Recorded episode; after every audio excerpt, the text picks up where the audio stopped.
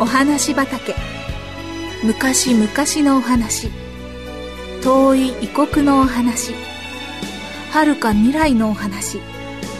それからすぐお隣のお話。ほんのさっきのお話。今日はあなたに届けます。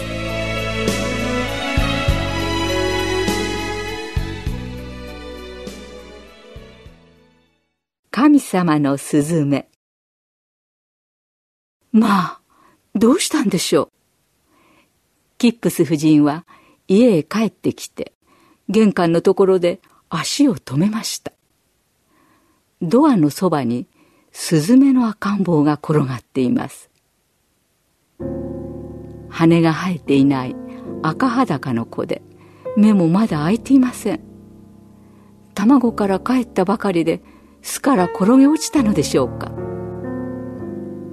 キップス夫人は急いでスズメの子を拾い上げて家へ入りました。小さな茶碗の中に毛糸を入れてその中に小スズメを寝かせました。それからミルクを温め一滴ずつミルクをスズメの口に垂らしてやりました。小スズメはだんだん元気になりました。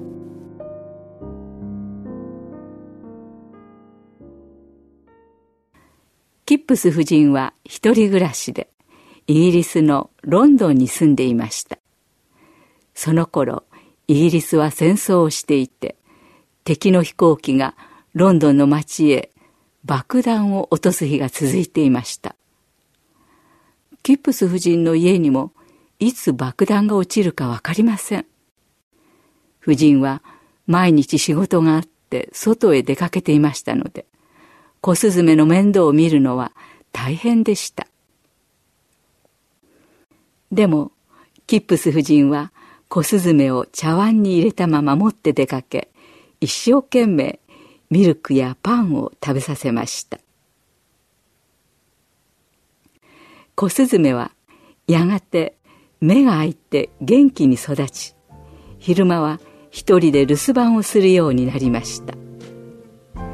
キップス夫人が帰ってくると小スズメは大喜びで夫人の肩に止まりそれから夫人の首のところへ潜り込みました。食事の時小スズメはテーブルの上に止まって夫人が差し出すパンを嬉しそうに食べました。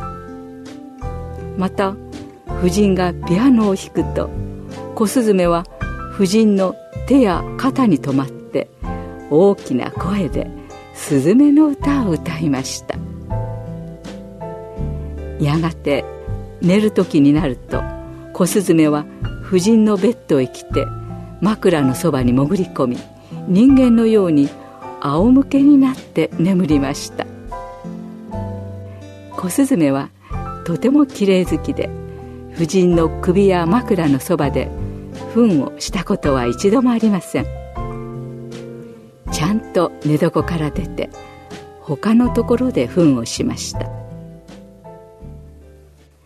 ある日夫人が仕事から帰ってみると家のそばに爆弾が落ちて隣の家が燃えていました。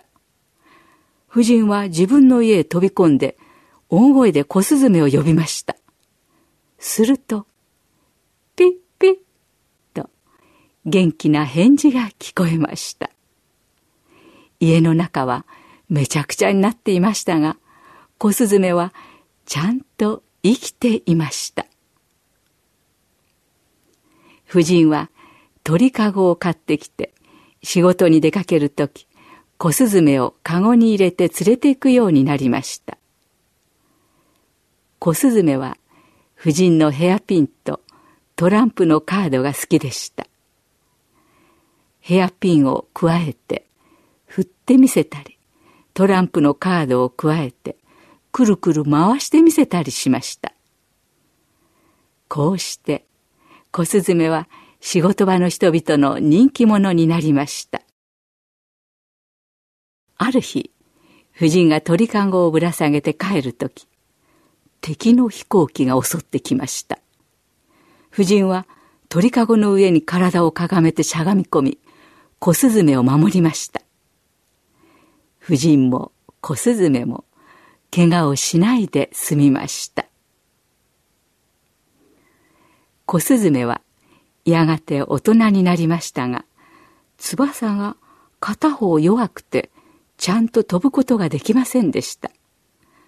そのため夫人はそのスズメを一生飼うことにしました。夫人が本を読むときスズメはいつも机の上へ来て一緒に本を覗き込みますある日夫人が聖書の言葉が書いてある本を読もうとするとスズメがいつものように机の上へ飛び乗りました。夫人がどこを読もうかなと思って本を開くと、スズメが本のページを覗き込みました。スズメのくちばしが向いているところには、次のような聖書の言葉が書いてありました。スズメは2羽が一アサリオンで売られているではありませんか。でもその一羽も神様の許しがなければ地に落ちることはありません夫人ははっとしましたそしてその小スズメは神様からの贈り物だということに気づいたのでした。このスズメはキップス夫人と一緒に12年間暮らし年を取って死にました。スズメの12歳は人間でいうと60歳ぐらいにあたります。